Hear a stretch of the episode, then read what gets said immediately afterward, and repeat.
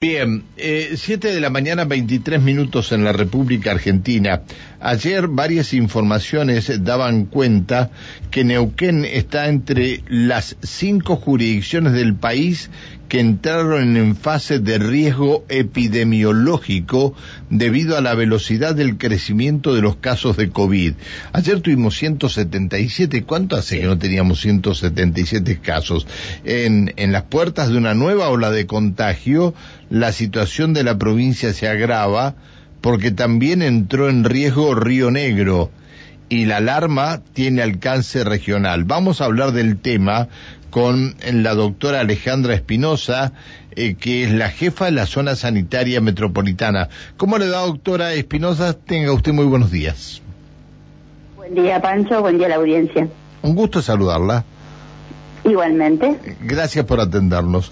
Doctora, eh, estamos en este en esta situación eh, grave ya en la provincia nuevamente.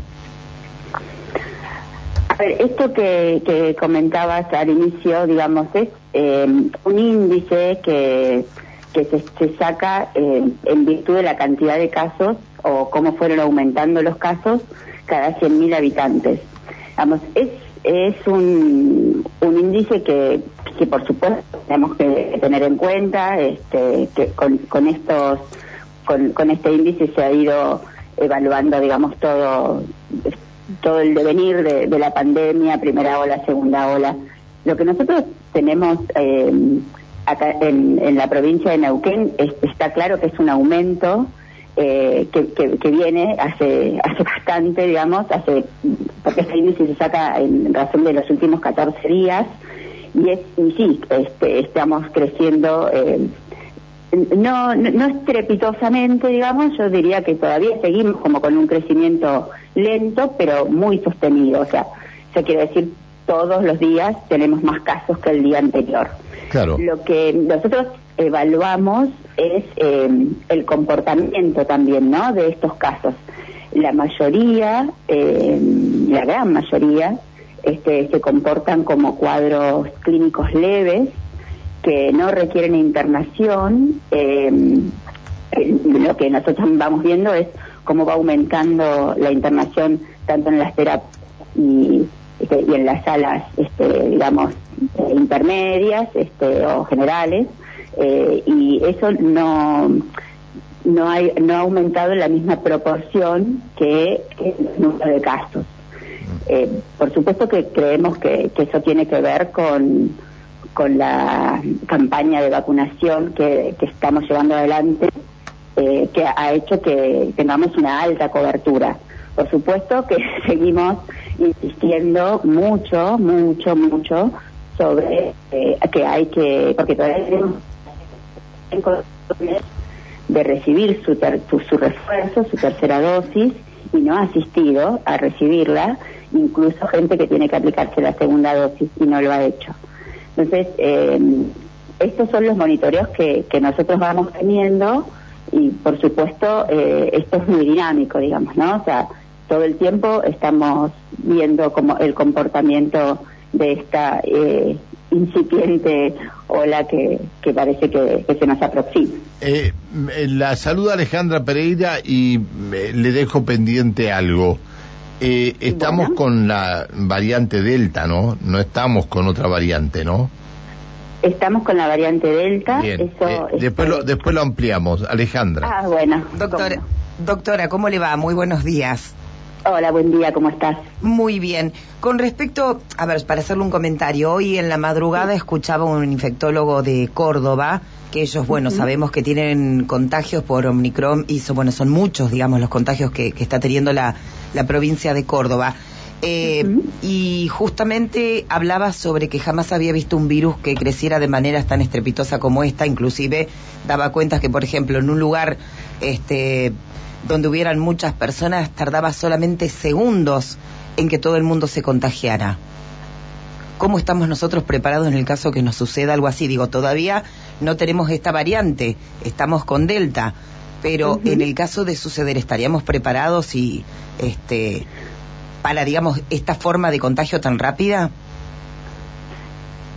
lo que nosotros estamos eh, evaluando, digamos, y la, obviamente que estamos como en alerta y si bien es hasta este momento que estamos conversando una paréntesis, este, una tranquilidad que, que, la variable Omicron no, no esté en la provincia, podemos estar a días, a horas de que eso ocurra, digamos, ¿no? Porque la verdad es que este, nada nos puede dejar exentos de que, de que, nos, que le pueda pasar.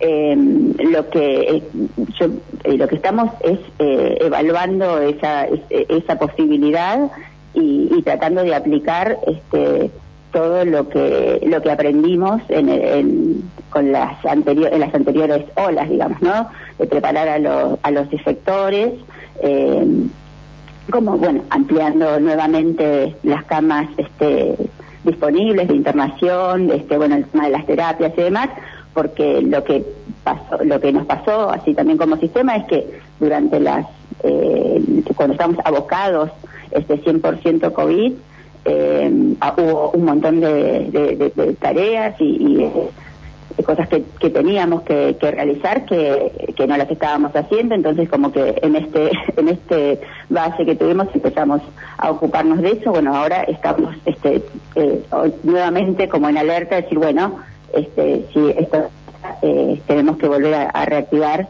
este un montón de mecanismos dispositivos y cosas que que teníamos que, que, pudimos con lo que pudimos dar respuesta. ¿Cuáles serían, digo, ante esta situación, al menos como para evitarlo, ¿no? Porque es lo que uno pretende, este, más allá de que sabemos que una vez que ingrese es como que se dispararía esta, esta variante, digo, pero eh, ¿qué es lo que tendría que hacer la población? Porque a veces, va, creo, me parece que en este último tiempo es como que nos hemos relajado en cuanto a los cuidados y demás.